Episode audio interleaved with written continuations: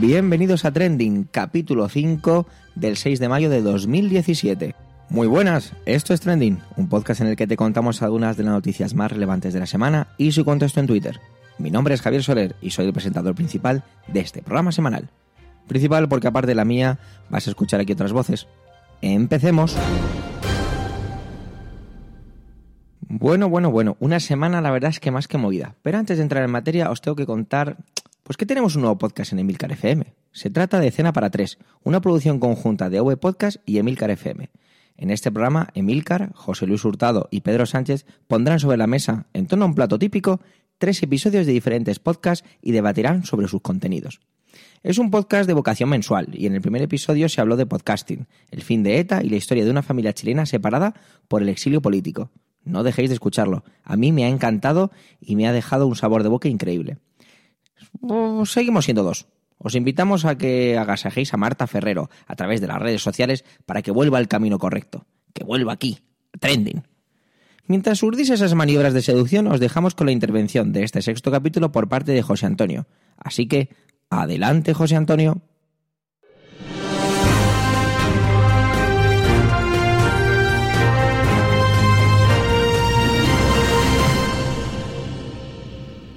Buenas Javier y buenas a todos los que nos escucháis.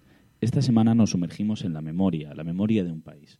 Y es que la memoria es el elemento principal a partir del cual construimos la identidad, construimos quiénes somos. Porque no somos nuestra vivencia, sino el sentido que le damos y cómo construimos nuestra propia historia. Y esto mismo pasa con los países, que más allá de entidades políticas, lo cual encajaría mejor con los estados, son entidades identitarias. Y al igual que nosotros mismos estamos en un proceso de construcción, de resignificación, los países están en un proceso constante de construcción de su pasado para entenderse desde el presente. Y en esto se juega qué es ser, por ejemplo, español y si nos adherimos o no a esta identidad. Y todo esto a causa de una nueva noticia acerca de la llamada memoria histórica. Esta semana el Congreso aprobaba una proposición no de ley con la que se instaba a sacar los restos del dictador Francisco Franco de la Basílica del Valle de los Caídos y se pedía que los restos de José Antonio Primo de Rivera fueran trasladados a un lugar menos preeminente. El Congreso ha votado esta proposición no de ley con un único voto en contra y con la abstención del Grupo Parlamentario del Partido Popular. Sin embargo, es importante tener en cuenta que el Gobierno no está obligado a cumplir esta proposición y además se va a enfrentar a muchos obstáculos. Por ejemplo, el Valle de los Caídos es una basílica católica y por tanto es competencia de la Iglesia Católica y de la familia del dictador la exhumación de los restos sobre los que tiene la última palabra el gobierno solo tendría la capacidad de resignificar el espacio, convirtiéndolo en un monumento de recuerdo y de concordia, y no de exaltación del régimen y la dictadura posterior a la guerra civil. Y es que muchos partidos han apoyado esta propuesta en este sentido. El PSOE ya propuso convertir el Valle de los Caídos en un monumento a la memoria histórica, en un lugar de reflexión sobre los valores democráticos.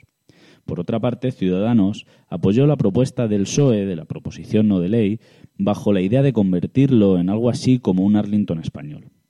Sin embargo, otras voces se han elevado en contra de esta propuesta. Muchos han señalado la constante mirada hacia el pasado y han tachado esta propuesta de ventajista.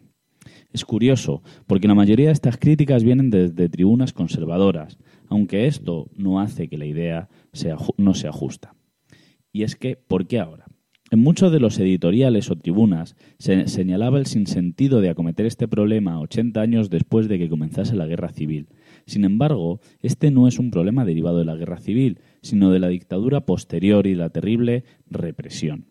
Y es que debemos recordar que España es el país del mundo con más desaparecidos. Esta dictadura transformó el rumbo y la identidad del país, Además, no parece que la herida esté especialmente cerrada cuando dos humoristas, como son Gran Wyoming y Dani Mateo del programa El Intermedio, han sido denunciados a causa de unos chistes sobre el Valle de los Caídos, o cuando el gobierno ahoga en la burocracia la petición de los familiares de recuperar los restos de algunas de las víctimas que fueron allí inhumadas sin su permiso, en muchos casos sin profesar esa fe como denunció Purificación La Peña en el Congreso, nieta de una de las víctimas asesinadas. Si más de 40 años después seguimos dando vueltas a cómo darle un significado diferente a un mausoleo construido a mayor gloria del régimen franquista, resulta imposible que podamos reconstruir una memoria colectiva. Y esto hace que muchas personas no se identifiquen con una identidad española, que, creen o que la ven construida desde el pasado, con un discurso que muchos sienten secuestrado. Pero mientras tanto, el Valle de los Caídos se desgasta a causa de las corrientes de aguas subterráneas, como demostró la presentación del estudio antropológico que esta semana denunciaba la mala conservación de los restos hacía imposible un cotejamiento y un ordenamiento de los mismos. Pero de esta forma el problema no se solucionará nunca, sino que parece que se perderá como lágrimas en la lluvia, aunque desde luego esto no es una solución.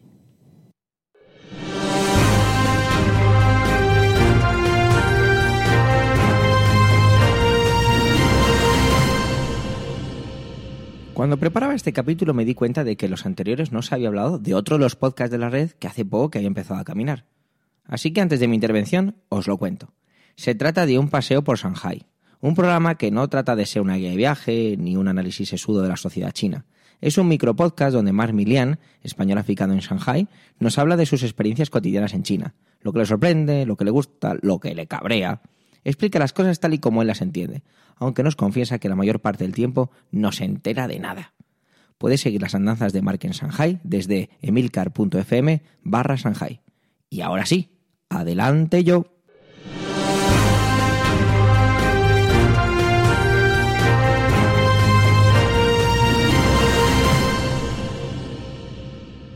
Estás con tus trabajadores en Los Ángeles. Casi se podría decir que tranquilamente. ¿Y por qué no habría de ser tranquilamente? Es 9 de mayo y como una buena película de espías todo os parece tranquilo. Pero cuanto más tranquilo parece algo, más grande será la sorpresa. Y esa fue la que se llevó James Comey cuando vio por la televisión que el presidente de los Estados Unidos, Donald Trump, le mandaba una carta diciéndole pues que ya no era director del FBI. El FBI es una institución creada en 1908 y reza en su página web la siguiente misión. Es una organización de seguridad nacional que responde a amenazas y que es regida por la recopilación e interpretación de información.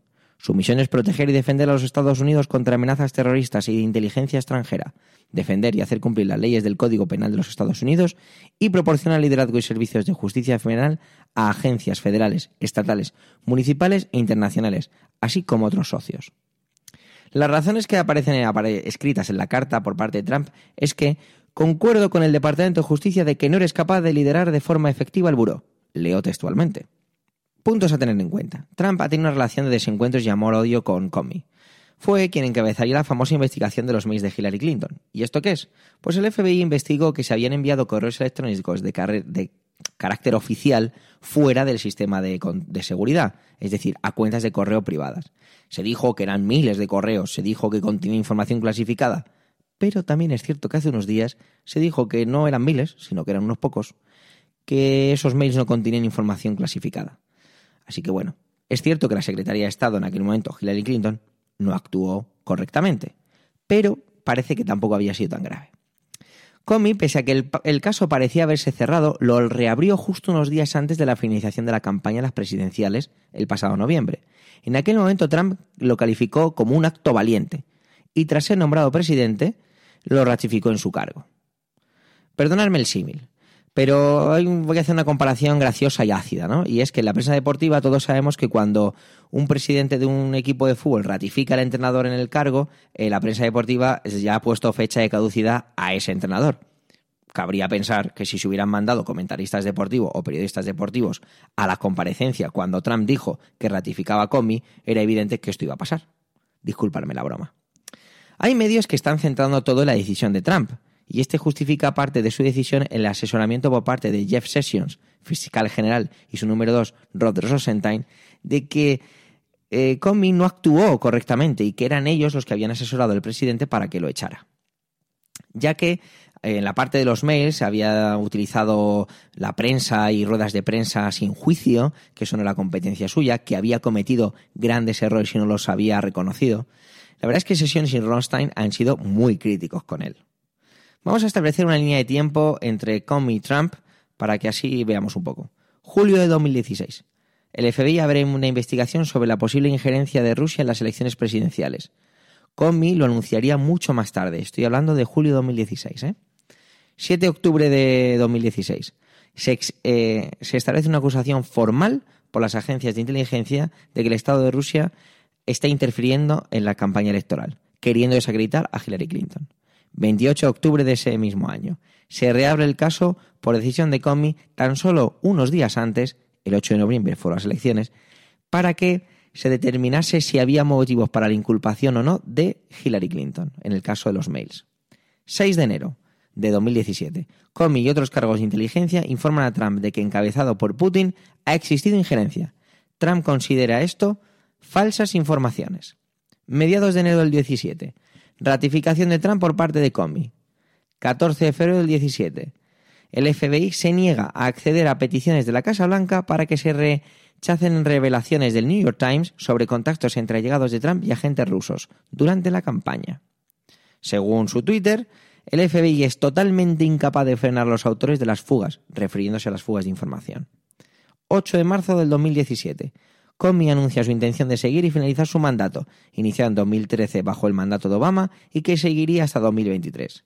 20 de marzo de 2017. Se revela lo que al principio comentamos en esta línea de tiempo acerca de las investigaciones iniciadas en julio de 2016. 9 de mayo de 2017. En una carta muy cortita, Trump despide a Comey. Pero hay algo más. Se habla de que hay una gran similitud con el caso Watergate. Vamos a hacer un poquito, pero solo un poquito de historia. En el 73, el que fuera presidente de los Estados Unidos, Richard Nixon, ordenó al fiscal general, que se negó, y posteriormente a su adjunto, que también se negó, a despedir al fiscal que investigaba el caso Watergate. El caso Watergate se destapó por parte de unos periodistas. Yo siempre que me acuerdo del caso Watergate, permitírmelo, me acuerdo de Robert Redford en la película. Los periodistas eran Bob Woodward y Carl Bernstein, que se habían descubierto que se habían robado unos documentos en la sede del Comité Nacional del Partido Demócrata en las oficinas de Watergate de Washington, D.C. Y la administración Nixon hizo de todo por taparlo y ocultarlo. De hecho, se descubrió que se hicieron gran cantidad de actividades ilegales por parte de la administración de Nixon. Acoso, presión, usando nada más y nada menos que el FBI la CIA, y entre otros tipos de mecanismos. Finalmente, en agosto del 74, Nixon tiene que dimitir. ¿Y a qué viene este símil? Porque en aquella época Nixon no estaba pidiendo que se echara al director del FBI, estaba pidiendo que se echara al fiscal encargado de la comisión de investigación. Pues porque se trata de hacer un símil con el tema de tapar lo que hay. Voy a citar lo que también dice la carta de despido. Dice, si bien aprecio enormemente que me informaras en tres ocasiones separadas de que no estoy siendo investigado. ¿Investigado de qué? Pues por esa supuesta relación de los mecanismos rusos en las pasadas elecciones. Es curioso que al día siguiente, es decir, el miércoles, Trump recibiera a Sergei Lavrov, perdonad mi ruso, ministro de Exteriores de Rusia. Me vuelvo a poner ácido. Aquí a los guionistas de esta película de espías no se lo han trabajado nada. Incluso este Lavrov pensaba que se trataba de una broma al enterarse del despido. En Twitter, el miércoles día 10, Trump decía que le acabarían dando las gracias por la decisión tomada. Y el jueves, Comey se despedía de sus compañeros afirmando lo siguiente: No voy a perder el tiempo con esta decisión ni con el modo en el que se ha ejecutado. Hasta aquí estos hechos reales basados en una película de ficción, protagonizados por Donald Trump, James Comey, Ronstein y Sessions.